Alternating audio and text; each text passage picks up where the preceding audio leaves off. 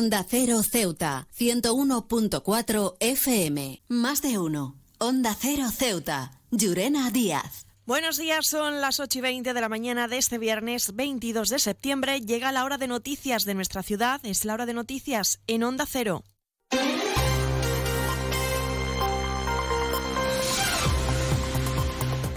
Y comenzamos, como siempre, el informativo conociendo la previsión meteorológica y es que según apunta la Agencia Estatal de Meteorología, para la jornada de hoy tendremos cielos parcialmente cubiertos con algún intervalo de chubascos débiles. Temperaturas máximas que alcanzarán los 23 grados y mínimas de 19. Ahora mismo tenemos 20 grados y el viento en el exterior de nuestros estudios sopla de poniente. Servicios informativos en Onda Cero Ceuta. Pues centramos de lleno en nuestros contenidos. Los secretarios generales de comisiones obreras de Ceuta y Melilla han tenido la oportunidad de reunirse para unificar un documento que recoja los diferentes problemas en el ámbito laboral que afecta a los trabajadores de ambas ciudades autónomas.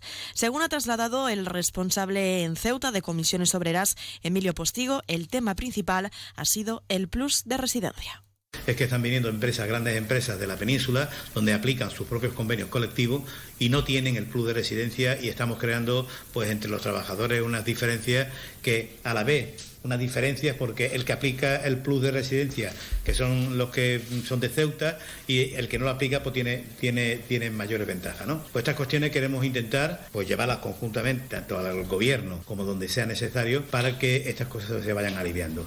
El secretario general de Comisiones Obreras de Melilla, Francisco López, ha reconocido que Ceuta se encuentra más avanzada en cuestiones como la mesa de diálogo social, que según ha explicado, en Melilla esto no ocurre es porque queremos que a ver si mm, Melilla despierta sobre este tema. Nosotros allí en Melilla no se ha tenido ninguna reunión con el tema este de, los reales decretos, tanto el 1-2023 como el 660-2023 no se ha tenido ninguna reunión de ninguna parte, ni de los agentes sociales con, con la ciudad autónoma, ni entre los agentes sociales. No, hemos tenido unos WhatsApp, a veces nos reunimos, pero no para nosotros ver los documentos que aquí se están haciendo, para nosotros es muy importante. He viajado por todo el mundo y de Ceuta me encantan las murallas reales, el parque mediterráneo, las vistas desde los miradores, pero su café, vaya café, uno de los mejores que he probado y de eso sí que entiendo, café borrás, el café de Ceuta.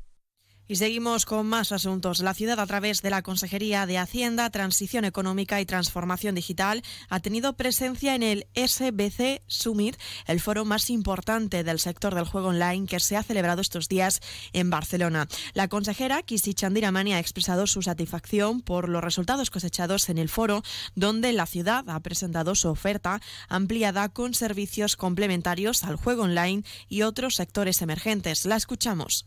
Se traen a la ciudad de Ceuta alguna operativa que antes no tenían en la ciudad, lo cual es eh, una magnífica eh, noticia y además en el día de ayer también pude conocer de primera mano por parte de su propietario que el despacho de abogados Asensi pues eh, vendrá a la ciudad y se instalará en la ciudad en próximas fechas, dado que bueno pues la mayoría de sus clientes, que son empresas de juego online, pues están radicadas en la ciudad.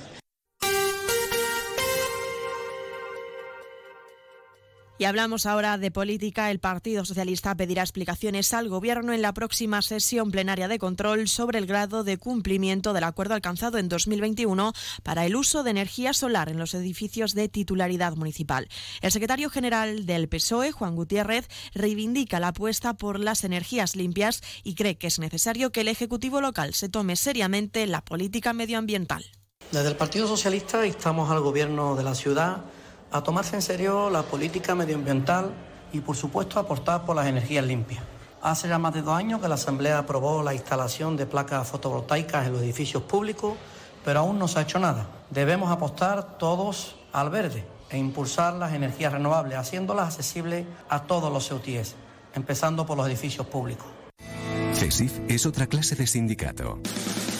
Independiente y profesional, transparente y cercano sindicato más representativo en las administraciones públicas de España y en muchas empresas privadas. Sea cual sea tu profesión, en la función pública o en la empresa privada, CESIF es tu sindicato. Afíliate a CESIF. Defiende tu trabajo. Onda Cero.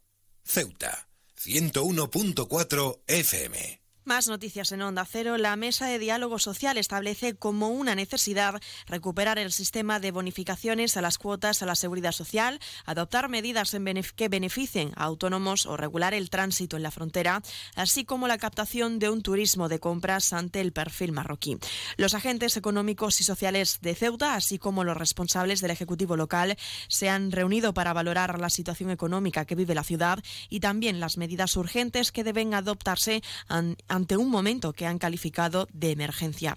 En otro orden de asuntos, contarles que el consejero de Presidencia y Gobernación en Ceuta, Alberto Gaitán, y el presidente de la Fundación Márgenes y Vínculos, Francisco Mena, han formalizado la firma de un protocolo de coordinación y de derivación en el área de menores y un programa de la entidad que está adaptada a la Ley Orgánica de Protección Integral a la Infancia y Adolescencia. El objetivo de este protocolo es el de establecer el cauce de derivación desde el área de menores a dicho programa que está financiado por el Ministerio de Derechos Sociales de Agenda 2030 para ofrecer asistencia terapéutica y asesoramiento a menores víctimas de violencia sexual y sus familias, facilitando la recuperación de estas, así como la prevención.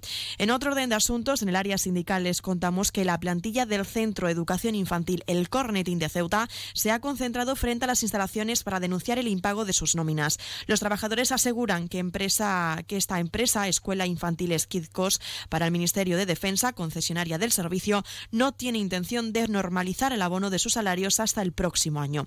Comisiones Obreras había denunciado ya esta situación al centro en la Inspección de Trabajo, anunciando así esta movilización. Y hablando también del área sindical, los representantes de CESIF, Angevicesa, se han trasladado a las instalaciones del Centro del Mayor para conocer las preocupaciones y necesidades de los trabajadores. En este encuentro, según apunta el sindicato, se abordaron temas relevantes relacionados con las condiciones de trabajo, la seguridad en el entorno laboral, la formación y capacitación así como las perspectivas del desarrollo profesional. Borras Motor es un nuevo nombre, un nuevo equipo, un nuevo espíritu, una nueva experiencia. Como ves, en Borras Motor lo nuevo es todo. Ahora tu nuevo concesionario BMW en Ceuta se llama Borras Motor. Un nuevo concesionario preparado para ofrecerte el mejor servicio y la mejor atención en todo momento. Visítanos en Borras Motor, Avenida de España 26 Ceuta o en borrasmotor.concesionariobmw.es. Y pasamos a conocer la información deportiva en deportes. Les contamos que la Asociación de Veteranos de Fútbol de Ceuta celebra este sábado el partido amistoso contra un equipo de veteranos de Alcalá de los Gazules, un encuentro que se disputará en el campo municipal, el Prao, de la localidad gaditana, a las 12 de la mañana. Tras el partido, ambos equipos disfrutarán de una comida de hermandad compartiendo tiempo entre las entidades. Esta salida la conforman 25 veteranos ceutíes.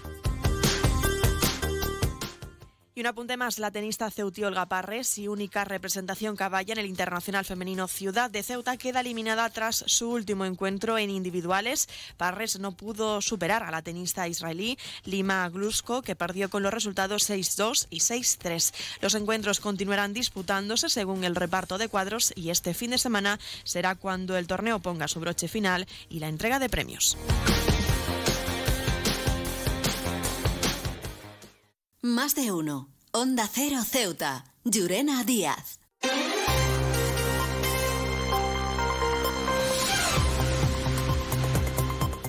Y nos estamos acercando a las ocho y media de la mañana y como siempre el pueblo de Ceuta, el referente en prensa escrita para todos los ceutíes, nos presenta ya su noticia de portada.